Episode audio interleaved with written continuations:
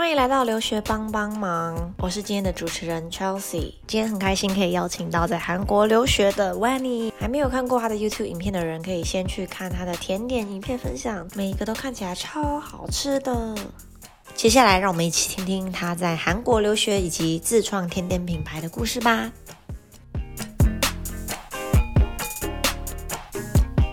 所以你当初申请这个韩国的加图利大学，是你在台湾就已经有做好一些功课，想要读这个学校，还是是你有什么原因想申请？那你当初申请的过程是怎么样的？我觉得应该是因为那一个月的过程，我觉得那间学校环境蛮好的，嗯，然后因为它的宿舍也是新建的，然后我觉得就整体来说蛮舒服的，对。然后呃，因为就是虽然福大没有韩文系，就是其实你跟人家比起来竞争不会这么激烈，但是。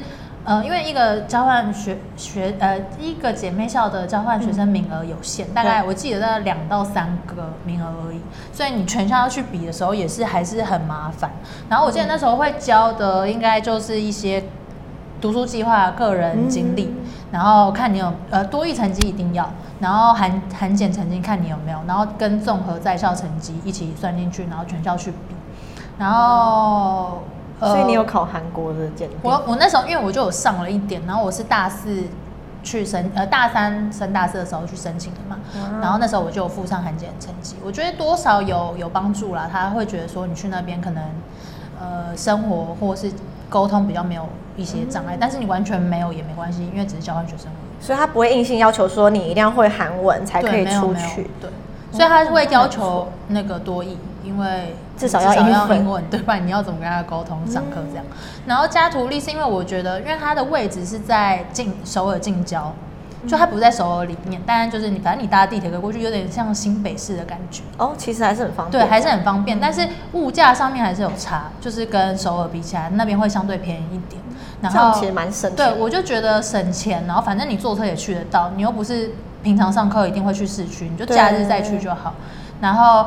再加上他可能其他人没有去过营队的人，对这个学校没有印象，他一定还是会选一些理大啊、西江大比较有名的，所以我就觉得竞争相对比较没有这么激烈，所以我最后还是选他这样子。所以你那时候是去交换还是？我现在暑期营队回来之后申请交换。哦，所以交换是交换一学期。哦，一学期。对。那实际在那边上课的情景是怎么样？因为我觉得韩国大学大家应该蛮好奇他的，会怕会不会很难还是什么？嗯，因为可是我觉得交换学生比较还好一点，因为你就是拿课，可能你拿你不要拿那么多，其实也还好。然后我那时候我暑期营队的时候就有觉得，就是加图利大学对于外国学生还蛮。就是他的那个规划都还蛮有系统的，然后我们那时候是早上会上就是大学部的课，然后晚上是上韩文课，就是他会给你韩文课补强，这样子蛮好的。对，我觉得还蛮好的。然后他们的上课方式哦，我觉得我那时候是选中文系，但很多人会好奇说你为什么去韩国交换要选中文系？但我觉得我的初衷很简单，就是我想要多认识韩国人，因为如果你是选学校开给外国人的课程。不外乎就是一些英文授课，然后班上都是一些国际学生。那我就不想啊，因为我就是想去学韩文的，所以我选中文系。那你中文系上面的人一定都是韩国人啊。哦，对。然后他们对中文又有兴趣，自然而然就会来跟你互动，我很想要跟你聊天。所以我就觉得，哦，那我就选中文系。很有计划性的选课哎。对，因为我就英文也不好啦，然后所以我就不想。哦，因为交换其实它也不会真的影响到你的学学位。它是学分会算。但是我已经大四去，其实我不缺学分的。哦，对，我是大四上去，我其实不太缺学分的。你该修的都修啦，对啊？对，所以你想修什么就修什么。所以其实整体你觉得其实是以体验为主。对，但但就是很多人都会觉得说，那你选中文系应该很简单吧？但我觉得没有，因为我后来反而还觉得我到底为什么要选中文系？因为我们选了一堂课是中文报告，就是他 就是老，因为班上的同学都是韩国人嘛，那一定是用韩文授课，所以你整堂都韩文授课之外，我不知道为什么那堂课就是因为可能是报告，就是专门是中文报告的课，就是我们每一个礼拜都要报告。每一个礼拜，然后因为大老老师都觉得说，教授会觉得说啊，你是会中文的，那我就帮你安排在就是跟大家就是其他韩国人一起，他不会把你外国学生组一组，因为他会希望你去带带他们，对，然后你就要带他们讨论，就是我们因为要报告嘛，所以你要收集资料、讨论，然后分配工作，哦然后下周报告这样，然后每个礼拜都这样，其实我觉得蛮蛮疯的，但就就有点累了，尤其尤其有时候是你要跟他们讨论的时候，我觉得是蛮累的。但是你就真的可以认识很多对，我觉得韩国对对，这样我就觉得认识蛮多人之外，然后你是真的有用到你的韩文这样子。对，然后他们又喜欢就对啊，他是中们就会文就会问你很多问题，有时候觉得很烦啦。对但蛮有趣的。对啊，还没有想过可以这样子选择哎，所以大家想去韩国交换可以。我觉得这是一个一个蛮蛮不错的路线啦。对啊，一个小 paper 哎。嗯嗯嗯。嗯，所以韩文授课是没问题的，还是说你的语言上面会不会遇到一些呃障碍啊，或是我自己是我个人是呃文化差，就是有一些像是在那边上课有一些文化冲击，是我觉得像我刚才讲那堂课嘛，我就觉得每一个礼拜都这样子，有点有点压力蛮大的。那对他们来讲好像还好，因为我我不晓得台湾其他大学或其他科系是怎么样，但就我的经验来说，我们一学期最多就是一个人最多只会报告到两次，这已经算多了。真的哦、基本上大家都一次吧，我我的经验是这样啊，所以那时候每个礼拜到报告的时候，我就觉得，因为我也不是只有这堂课，然后晚上还要上课，我就觉得、哦哇，其实是压力蛮对，压力蛮大的，对。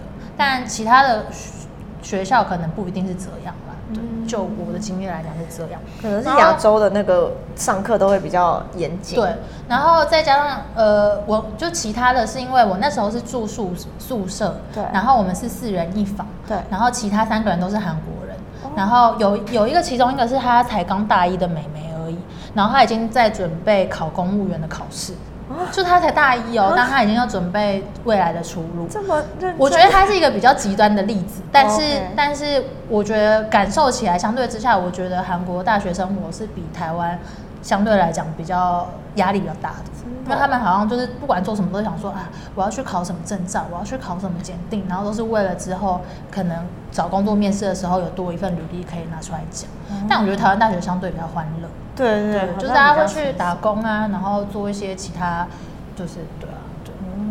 所以基本上他们上课也是像台湾那样，除了你说报告，一直报告那样，上课的过程其实差不多。差不多。嗯哦，那他们韩国大学有没有一些特别的一些课外活动啊？比如说有趣的社团，或是对于就业有没有一些特别的帮助？嗯，我呃就业我那时候我倒没有就是接触到太多，但社团就是因为刚刚就是那个中文课上遇到的韩国人，他们就把我们拉去一个就是特别为韩国想学中文的人开的一个社团。然后就是我们每一个礼拜会抽一天，然后过去跟他们聊天、玩游戏，就是我们要跟他们互动，就变成我们是小老师的感觉啦。对，然后我们就去，然后我觉得还蛮有趣的，而且就其实，在就是这个交换学生过程中，你会觉得哦，学中文好像对韩国来讲真的是一个趋势，而且他们中文补习班也是越开越多，这样子，就可能因为大陆的市场蛮大的，然后所以他们有在就是。呃，觉得中国这个呃中文这个市场是需要稍微经营一下，所以就蛮多人会去学中文。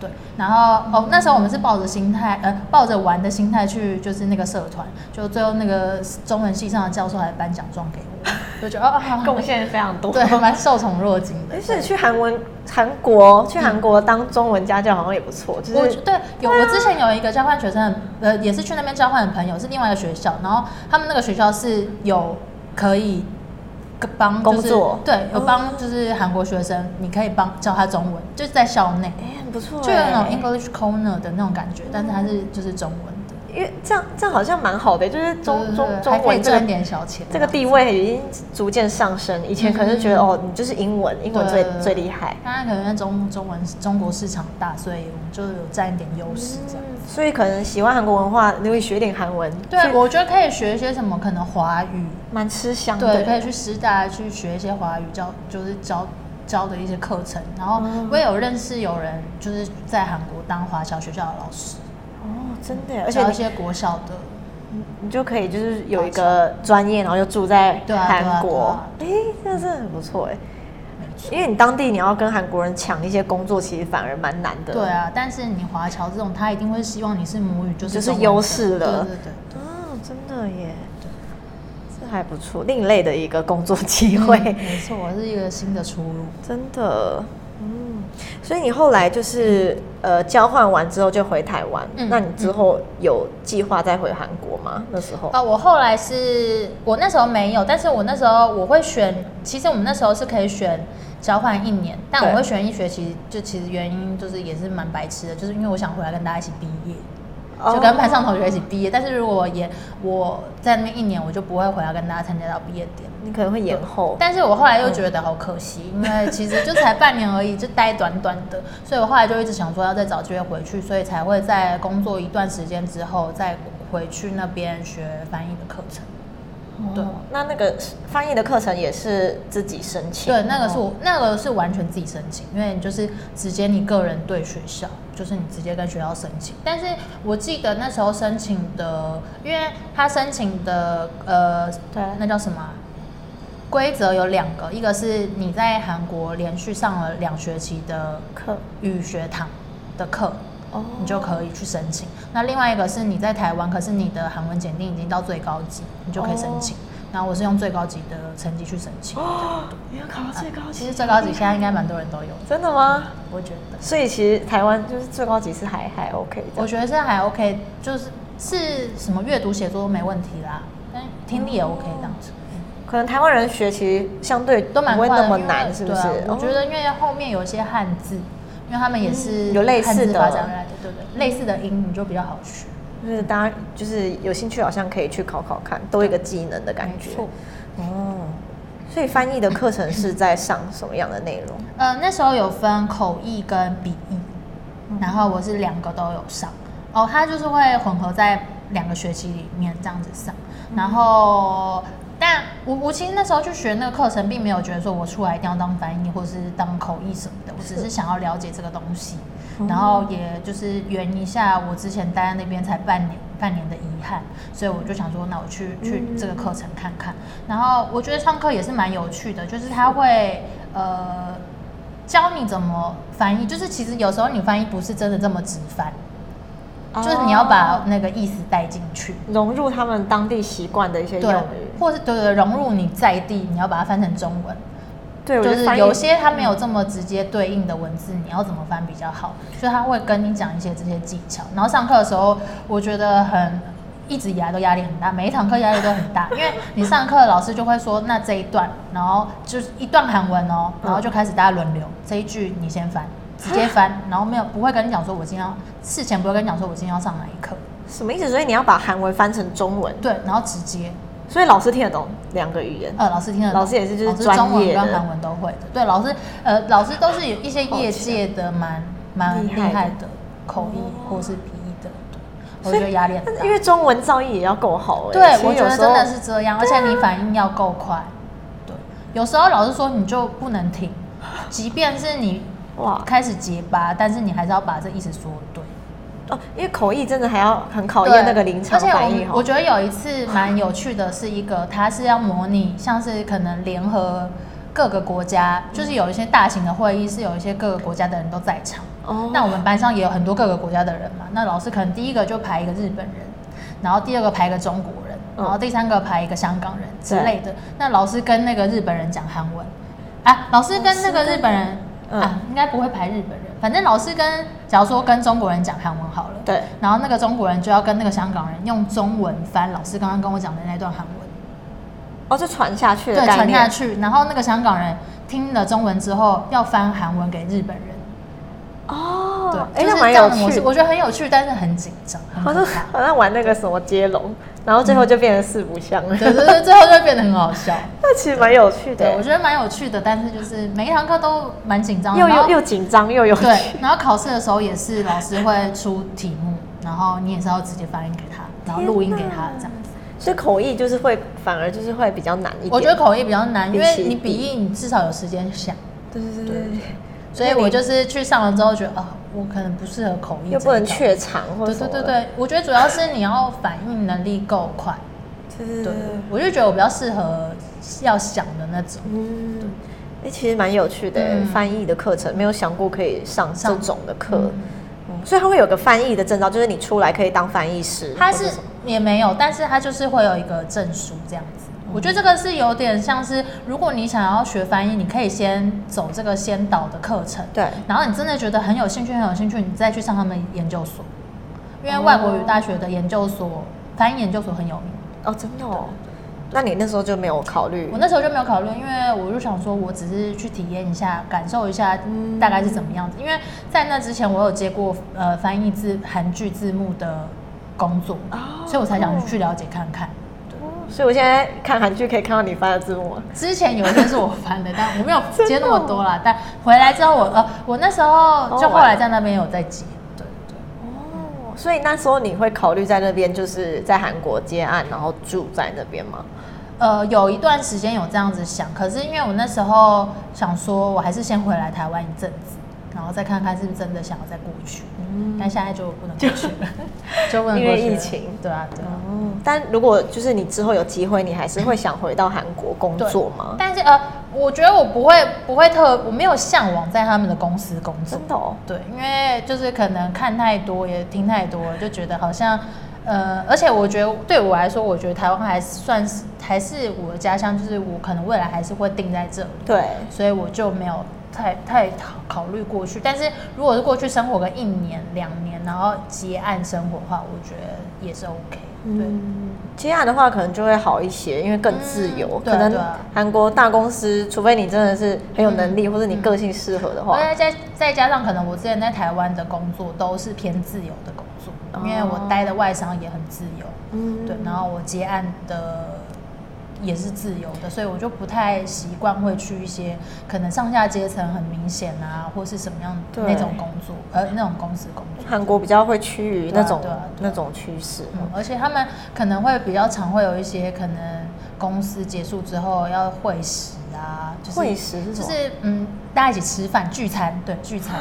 然后你就觉得，而且他没有爱喝酒的文化，因为我个人是不喝酒，所以就觉得有点痛苦。所以你就会被 out，然后就说，嗯，不能喝酒不行。对啊，对啊，就一定还是逼你喝酒。我觉得多少。所以韩剧演，韩剧演的是真的。我觉得真的是有反映到社会一些问题啦，但是听说现在有越来越好的趋势。哦，那确实就是对啦，因为单纯喜欢文化跟在那边工作还是两回事。而且我不想要讨厌这个国这个地方，因为你在那边工作，你一定会有多少对他有一些负面的情绪。但是我想要把它当成是我第二个可以，就是我想要去放松，我就想去放松的地方，所以我不想要把它变成是一个对我来说有压力的环境这样。真的哎，对啊，所以哦。所以你反而就也没有说一定要在那边找工作，因为很多人是梦想是啊，那我要在那边怎样实习？或我倒是没有给自己这个局限。所以后来你就都在台湾实习跟工作。对对对，我就在台湾的媒体业工作这样。但就会进媒体业也算是因缘际会啊，就是因为我之前就大学的时候就有跟就是我的一群。就是也喜欢韩国文化的朋友，然后办一个粉丝专业。那我会每天去就是韩国的新闻网站看新闻，然后我觉得有兴趣的娱乐消息，我就会丢在那个粉丝团，然后我就翻一个大概要给大家知道，然后就跟大家互动这样子。然后后来就有在一些可能网络平台，然后写一些韩国相关的文章。然后毕业之后就正式在一个外商媒体公司工作，然后写一些韩国相关的新闻、即时新闻，然后可能帮忙一些直播节目啊之类的。所以其实多少还是有帮助，因为你现在台湾就也很喜欢这种对啊对啊对啊，因为娱乐新闻其实跟韩国绝对跑不掉的，因为台湾现在这么关心韩国娱乐。所以当初应征这个外商媒体的时候，也是以这个韩文的编辑。对对对对对对，没错，就是以韩文的。就是韩文能力跟一些背景去印证，嗯，然后工作内容就是你也可以接触到你喜欢的韩国文化，对对对，这样其实也是一个蛮好的一个选择，嗯，算是蛮符合我的。就是需求啦，就是我自己有兴趣的部分。我现在会开始经营一些就网络甜点，其实跟那时候也是有点相关。因为我那时候其实说到斜杠，那时候应该是最巅峰的时候，就是在那边学翻译课程那段时间。对，就是我早上是接呃社群编辑，然后我下午去上课，然后晚上回来翻译我接的韩剧案子。哇！就我一整天，然后有时候会接一些小代购，然后所以就变成有那种一天二十小时都不够用的那种。最巅峰的时候。然后，但是我那时候觉得还蛮开心的，因对为我觉得、就是、都是你喜欢的都是我喜欢的事事情，然后可以一次做我喜欢的事情，然后又可以自己安安排时间。然后会经营甜点是因为，呃，因为我那时候就是你编辑，你一定会不想要都待在家里工作，对你想要换个工作环境，没错所以我就会开始找一些咖啡厅。然后这边或那边，我就觉得，呃，韩国咖啡店做的蛮多的，因为他们咖啡文化比台湾还要兴盛，所以他们的咖啡都很多。有时候只是一个小巷子的咖啡，它可以为了它要在那个咖啡市场生存，然后但它都会弄得非常有特色，有文，就是有它独到的地方。然后我都觉得很喜欢去探访那些咖啡厅，他们的咖啡厅真的是很厉害，不得不说。真的，而且我觉得甜点也都做得很漂亮。嗯，而且他们因为地很大，都很多挑高，嗯或是就很宽敞，对对对。所以他们也是可以就是不限时，让你坐坐着打电脑得反而是台湾比较有现实的这个制度，制，真就是对对对，韩国比较少，所以他也不管你，不会赶你走这样嗯。哎，这样很好。我觉得蛮好的。然后像因为我之前有跟我在台湾也有待过的韩国朋友聊过这件事，对他说他也不太懂为什么台湾会有餐厅限时这件事情。想要赚钱吧？对对对，然后 但我说，我觉得餐厅的话可以理解，因为他必须要翻桌率嘛。但台但对韩国来讲没有这个问题，是因为他们有个文化是，他们吃完饭一定要去喝咖啡，哦所以他不会在你这个餐厅待太久，因为他一定会要去下一团。哦所以他们没有限时，我觉得翻桌率也不会特别的不好，是因为这个原因。就他们的习惯就是饭后一定要去喝一杯咖啡。但我一开始去的时候，我也觉得这个文化让我感到有点困扰为，因为我不，我其实没有到这么爱喝咖啡。然后，但每次吃饭结束就一定要喝咖啡，不管你跟这个人熟不熟，真假的？因为他们会觉得你是外国人，我就要请吃饭，哦那你会不好意思说，那不然我下一个饮料我请你，对对对就变得不得不这样。哦，所以因借此也去了很多家韩国的咖啡厅。，对对对所以呃，你创了这个甜点品牌，它是在网络贩售。对，它在网络贩售，然后我会开始走韩，就是甜点这条，是因为就是因为疫情的影响嘛。那我们公司在呃 work from home 很长一段时间，然后我就多了很多，就是不用通勤了，然后我多了很多自己的时间，我就开始研究一下这个部分。对对，然后我就现在是在网络上贩售这样。所以这个甜点的一些品牌理念跟你想做的风格是有受到一些韩国对，我觉得是厅会偏韩系的甜点类型。对，嗯那我觉得我最终目标是想要像是韩国咖啡厅这种感觉，我想要有一个空间是可以给大家，就是不会到感到很紧张，因为我觉得现在现在社会有很多人会把生活跟就是工作连接到太太一起的，就压力蛮大的。对所以我就想要给大家一个空间是可以感受到就是嗯疗愈的地方嘛，嗯应该怎么说。对，所以我才会取山跟海，因为我觉得山山跟跟海带给大家的意意象都蛮疗愈的。哦，疗愈系的甜点，所以风格也是就是有参照一些韩国的对对对对甜点，你在当地有吃到的一些对对对，我就会往那边去走。对，目前还在就是研发一些新品项当中。哦对。所以那些研究一些电商技巧也是你自己哦，自对对对己专业，呃，因为我之前也有，就是我们工之前的工作经验啦，也会经营到一些社群，然后跟行销，所以因为我现在是个人工作室嘛，所以研究甜点，然后那个 logo，然后行销、社群，所有都是一个人来，哇，好厉害哦！大家可以去看一下他们的甜点支持点。一下。没错，你就是主要是 IG。对对对对，嗯，现在就是大家也是蛮蛮会经营自己的副业，就是可嗯能看你有什么兴趣啊。我觉得现在不太可能一个工作，对啊，就是我觉得形态有点在转变了。嗯，因为大家现在选择太多了。对，所以我觉得有有兴趣发展成副业是蛮好的，嗯然后也可以多一些收入吧。没错。对啊，那你最后会想要给就是想去韩国留学的朋友或是交换的同学们什么样的建议呢？我觉得，因为韩国越的发展趋势，现在学韩文的人就越来越多。那虽然短时之内出国都不是一件容易的事情，但我真心想要推荐大家一定就，我觉得不管是什么语言，你一定要找机会去那个国家生活一段时间，因为你在那个国家发现你可以用他们的语言，然后进行就是食衣住行都不是问题的时候，你会对于那个语言学习会更有热忱。然后我觉得不只是学校学习，就是你在那个国家的各地旅游这件事情，我觉得也很重要。因为我觉得旅游这件事不是单只有表面显得这么简单而已，它可以增加你对这个国家的一些了解程度。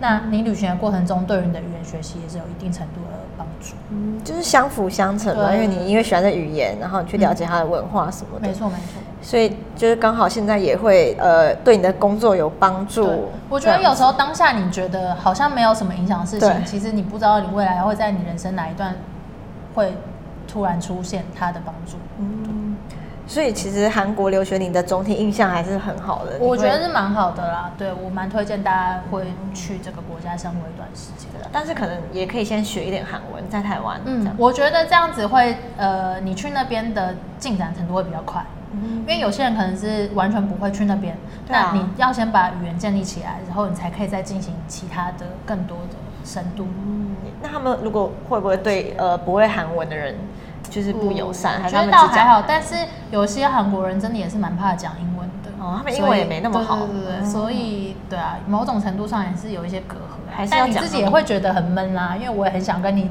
讲我想讲什么，但是对啊，所以我觉得还是有一定程度过去会比较好。嗯，反正韩文没有很难，是可以啊大家可以去学一下。而且大家现在都多少有看韩剧，我觉得 对啊，我觉得好像不会到太难，简单，好像都会讲。对啊对啊，可以的。好的，今天非常谢谢 n n 跟我们的分谢谢。享那大家可以去支持一下他的山海甜点，然后也可以去看我们的影片，会介绍他的甜点。还有一些奇怪的快问快答。没错。好，那我们今天谢这集就到这喽，拜拜。